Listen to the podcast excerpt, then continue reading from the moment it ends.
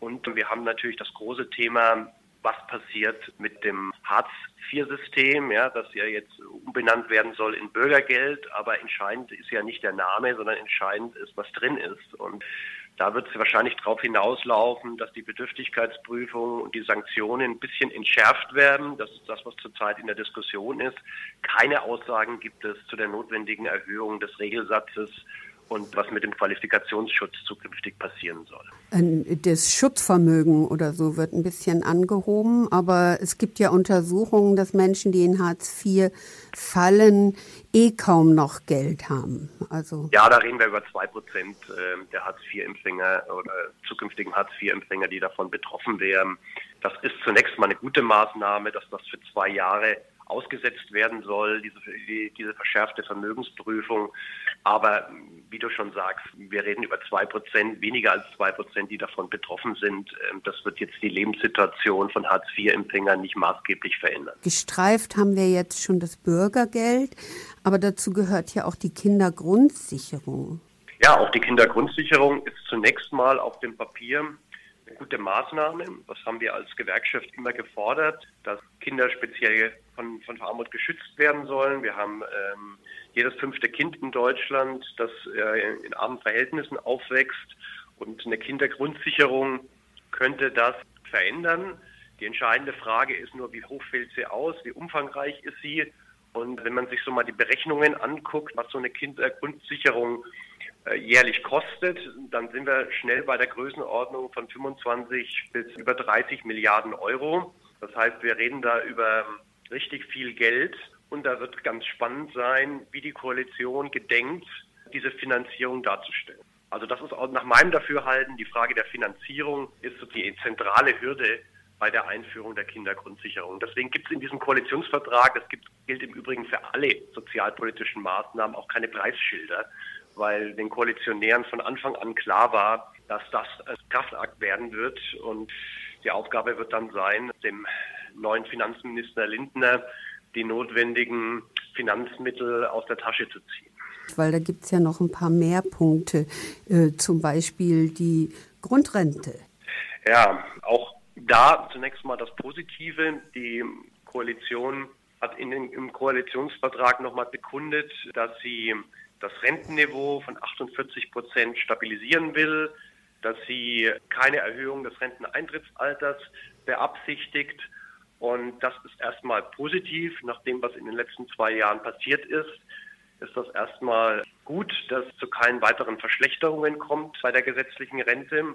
Aber diese Ankündigung, keine Kürzungen vorzunehmen, reicht natürlich nicht aus, weil wir haben weiterhin, du hast das Thema Grundrente angesprochen, wir haben weiterhin das Problem zunehmender Altersarmut in Deutschland, die wir mal abgeschafft hatten in den 70er und 80er Jahren. Die Altersarmut ist wieder zurückgekehrt aufgrund der äh, sogenannten Rentenreformen in den 2000er Jahren. Jetzt hat man durch die Grundrente dafür gesorgt, dass die Altersarmut wieder stärker bekämpft wird, aber sie ist natürlich nicht weg. So. Insofern bräuchten wir Verbesserungen bei der Grundrente. Wir bräuchten auch entsprechende Verbesserungen bei Erwerbsunfähigkeit, um äh, unser Rentensystem wirklich armutsfest zu machen. Und eigentlich müsste auch das Rentenniveau über 48 Prozent steigen, um die Rente, das war sie nämlich früher mal, auch lebensstandardsichern zu machen. Ja, und das ist natürlich alles mit der FDP nicht machbar und steht insofern auch nicht im Koalitionsvertrag drin. Dafür hat die FDP was anderes durchgesetzt, was hochproblematisch ist. Es soll jetzt nämlich zukünftig eine kleine Kapitalsäule geben in der gesetzlichen Rente. Das heißt, 10 Milliarden, für 10 Milliarden soll eine Kapitalsäule aufgebaut werden. Das ist sozusagen, wenn man das zuspitzt, ein Paradigmenwechsel, weil wir haben eigentlich äh, ein Umlageverfahren in der gesetzlichen Rente. Das heißt, die äh, jetzigen Arbeitnehmerinnen und Arbeitnehmer zahlen aus ihren laufenden Einkommen die Rente derjenigen, die sich im Ruhestand befinden und das ist auch gut so. Ja? Also dieses äh, Umlageverfahren in der gesetzlichen Rente ist absolut krisenfest, hat zwei Weltkriege überlebt, hat viele Krisen überlebt. Die FDP ist aber der Ansicht, äh, dass man die Rente rentierlicher machen kann, wenn man sie an die Börse bringt. Was äh, im Anbetracht ähm, der großen Finanzmarktkrise 2007, 2008 und der ständigen Kursschwankungen an, der, an den Aktienmärkten überhaupt nicht empfehlenswert ist. Das sind dann quasi 10 Milliarden Euro Spielgeld, oder? Sind, äh, wenn du so willst, sind das ähm, 10 Milliarden Euro Spielgeld. Natürlich, was die FDP anbelangt, mit der Intention, aus diesen 10 Milliarden irgendwann mal 40, 50 oder 100 Milliarden zu machen. Die FDP verfolgt ja das Konzept einer Aktienrente. Also wenn es nach der FDP geht, würde man äh, die gesetzliche Rente komplett an die Börse bringen. Das schwebt der SPD natürlich nicht vor, das schwebt auch den Grünen nicht vor, aber ich halte es trotzdem für einen großen politischen Fehler, dass man jetzt juristischen und institutionellen Voraussetzungen schafft für eine Aktienrente in der Zukunft. Weil wenn sich die politischen Mehrheiten irgendwann mal verändern sollten im Land, spricht da nichts mehr dagegen, aus den 10 Milliarden einen höheren Betrag zu machen und die Kapitalsäule in der gesetzlichen Rente zu stärken und dadurch die gesetzliche Rente auch krisenanfälliger zu machen. Boah, das ist natürlich ein ganz schön dickes Ding. Gell? Wo kriegen die die 10 Milliarden her? 10 Milliarden, die kommen aus dem Bundeshaushalt. Also okay. Also noch sind das keine Beiträge. Soweit ist man da nicht gegangen. Aber das sind 10 Milliarden aus dem Bundeshaushalt, die wesentlich sinnvoller verwendet werden könnten. Mhm. Zum Beispiel für eine äh, Grundrente, weil ich meine, Altersarmut ist unter anderem weiblich, für, muss ich mal sagen. Und diese Altersarmut belastet die Kommunen im Moment. Ja, ja. natürlich ähm, ist das so und ähm, stimmt ja vollkommen zu. Also anstatt jetzt äh, 10 Milliarden Spielgeld auf Drängen der FDP zur Verfügung zu stellen, sollte man die 10 Milliarden lieber in die Stärkung der gesetzlichen Rente stecken und dadurch Altersarmut bekämpfen. Das wäre wesentlich sinnvoller. Aber im Koalitionsvertrag ist das jetzt erstmal festgelegt und äh, der Einstieg in die Aktienrente ist jetzt geschaffen und die Kampfaufgabe für Gewerkschaften und Sozialverbände besteht eben darin, äh, zu verhindern, dass aus diesen 10 Milliarden zukünftig mehr wird. Okay, so schaut's aus. Was haben wir noch? Naja, wir haben die Ankündigung, auch das ist zunächst mal positiv, dass zukünftig mehr Geld in das Gesundheitswesen fließen soll. Auch in die Pflege und Bildung soll mehr Geld fließen. Aber auch da haben wir natürlich äh, die Situation, dass es keine Preisschilder gibt. Ja? Und wenn man sich jetzt dieses äh, würdelose Gezerre anguckt äh, über den Corona-Bonus, wo ähm, der Gesundheitsminister Lauterbach und andere jetzt darüber diskutieren, wie die Personengruppe möglichst ähm, eingeengt werden kann, die ähm, den Corona-Bonus äh, im Pflegebereich zukünftig äh, bekommen soll, dann schwant mir nichts Gutes, ja, was den Ausbau der Pflege anbelangt, weil der Bedarf ist natürlich gigantisch. Ja. Wir haben äh, im Pflegebereich, das ist inzwischen allgemein bekannt, einen akuten Personalmangel. Uns fehlen äh, 100.000 Pflegekräfte in der Krankenpflege, 115.000 Pflegekräfte in der Altenpflege. Und es ist bekannt, äh, dass sich das nicht ändern wird, wenn die Entlohnungs- und Arbeitsbedingungen im Pflegebereich sich nicht deutlich verbessern. Ja, es haben Zehntausende von Pflegerinnen und Pflegern in den letzten zehn Jahren ihren Job hingeschmissen, weil die Belastung einfach zu groß ist.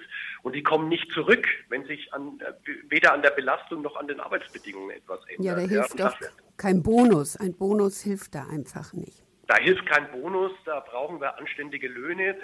Anständige Löhne gibt es nur, wenn es äh, in der Altenpflege einen Flächentarifvertrag gibt, wenn es eine entsprechende Aufwertung gibt äh, der tariflichen Entlohnung in der Krankenpflege und wenn es eine Personalbemessung gibt, ja, also wenn der Personaleinsatz besser geregelt wird, als das heute der Fall ist und dadurch auch die Belastungssituation der Pflegekräfte verbessert wird. Mhm. Ja, und aber nur von äh, warmen Worten können sich die Pflegerinnen und Pfleger nichts kaufen und äh, das ist nach meinem Dafürhalten eine der, muss eine der zentralen Lehren aus der Pandemie sein und muss eine der großen Aufgaben ist eine der großen Aufgaben der Ampelkoalition in den nächsten Jahren dafür zu sorgen, dass dieser ganze Gesundheitsbereich wieder gemeinwohlorientiert organisiert wird und äh, die Arbeit dort entsprechend aufgewertet wird. Ja? Und das gibt es nicht umsonst. Ja, und was erwartet uns von Lauterbach denn ansonsten noch, also außer Corona? Ich meine, wenn so viel Personal fehlt, äh, Lauterbach ist ja einer gewesen, der auch Schließung von Kliniken favoritisiert. Wird es, wenn Corona so abebbt in einem Jahr, uns erwarten? Was meinst du? Ich will es mal positiv formulieren. Wir haben als Gewerkschaft Verdi in der Hand, die Situation zu verbessern. Wir sind in der Lage, in den Kliniken unsere Mitglieder zu mobilisieren. Das tun wir auch. Wir haben das in vielen Tarifverträgen hinbekommen, die Personalbemessung in den Kliniken zu verbessern. Wir haben auch deutliche Lohnsteigerungen durchgesetzt. Und es wird am Ende des Tages an uns liegen. Ja? Wenn wir eine gesellschaftliche Mobilisierung für eine bessere Pflege hinkriegen ja? und wenn wir unseren Organisationsgrad im Pflegebereich deutlich verbessern und damit auch unsere Durchsetzungsfähigkeit und Verhandlungsstärke verbessern, dann bin ich recht zuversichtlich, dass wir Verbesserungen erreichen ob es der Finanzminister Lindner will oder nicht, ja, ob es der Gesundheitsminister Lauterbach für gut heißt oder nicht, wenn wir in der Lage sind, entsprechenden gesellschaftlichen Druck aufzubauen, die Beschäftigten für eine Aufwertung ihrer Löhne und Arbeitsbedingungen zu mobilisieren, dann bin ich recht zuversichtlich, dass wir da was hinkriegen. Vielleicht können wir in dem Zusammenhang mal ganz kurz auch den Punkt streifen, kirchliches Arbeitsrecht. Wie schaut es denn da aus? Weil ich meine, eine Allgemeinverbindlichkeit von Tarifverträgen im Pflegebereich ist ja an Caritas und Diakonie gescheitert. Wird sich was ändern an diesem kirchlichen Arbeitsrecht? Ja, die Koalition hat angekündigt, sich damit näher zu befassen. Ja, da gibt es einen sogenannten Prüfauftrag, aber was dabei rauskommt, ist, ist vollkommen unklar. Aber es, wie du natürlich äh, richtig sagst, es ist ein untragbarer Zustand, dass wir immer noch diesen dritten Weg haben, dass es ein Sonderarbeitsrecht der Kirchen gibt, dass es dort keine Betriebsrätestrukturen gibt und Personalrätestrukturen gibt. Das ist alles unerträglich, ja, diese, diese Ausnahmesituation, die wir bei den kirchlichen Einrichtungen vorfinden. Und das muss sich ändern. Ja. In Kirchen muss gewöhnliches Arbeitsrecht gelten. Ähm, die müssen herkömmlichen Tarifverträgen unterliegen, da muss es Betriebsräte geben, da muss es Personalräte geben. Und das ist das, was wir anstreben. Mhm. Und wenn uns die Koalition dabei unterstützt, umso besser. Aber auch da wird uns nichts anderes übrig bleiben, als das Thema weiterhin öffentlich zu skandalisieren und entsprechenden gesellschaftlichen Druck aufzubauen, dass sich die Verhältnisse ändern. Vielleicht ganz kurz nochmal, was wird sich in Richtung Einbürgerung, Migration, Flüchtlingspolitik ändern? Also ich glaube, das ist ein Bereich, wo es mit hoher Wahrscheinlichkeit große gesellschaftliche Fortschritte geben wird, weil da gibt es kaum äh, Interessensgegensätze zwischen äh, den Liberalen, den Sozialdemokraten und den Grünen. Da gibt es eine große gemeinsame Schnittmenge, was die ganze Frage anbelangt, äh, der, der doppelten Staatsbürgerschaft, der erleichterten Einbürgerung, äh, des Abbaus von, äh, von geschlechtlicher Diskriminierung also da, diese, dieser ganze Bereich der nachholenden gesellschaftlichen Modernisierung nenne ich das jetzt mal. Ja? Also das wird wahrscheinlich die größte Erfolgsgeschichte dieser Ampelkoalition werden. Ja? Da, wird, da wird sich nach meinem Dafürhalten viel ändern. Das ist bisher immer an der regierenden CDU, CSU gescheitert, ja, die in diesen Fragen sich immer noch in den, in den 70er, 80er Jahren bewegt. Ja, und durch den neuen Parteivorsitzenden Merz ist auch nicht zu erwarten, dass sich das in nächster Zeit ändert. Und vor dem Hintergrund ist das, glaube ich, das, glaube ich, die große Erfolgsgeschichte der Ampelkoalition werden, eine nachholende gesellschaftliche Modernisierung. Na, wenigstens das.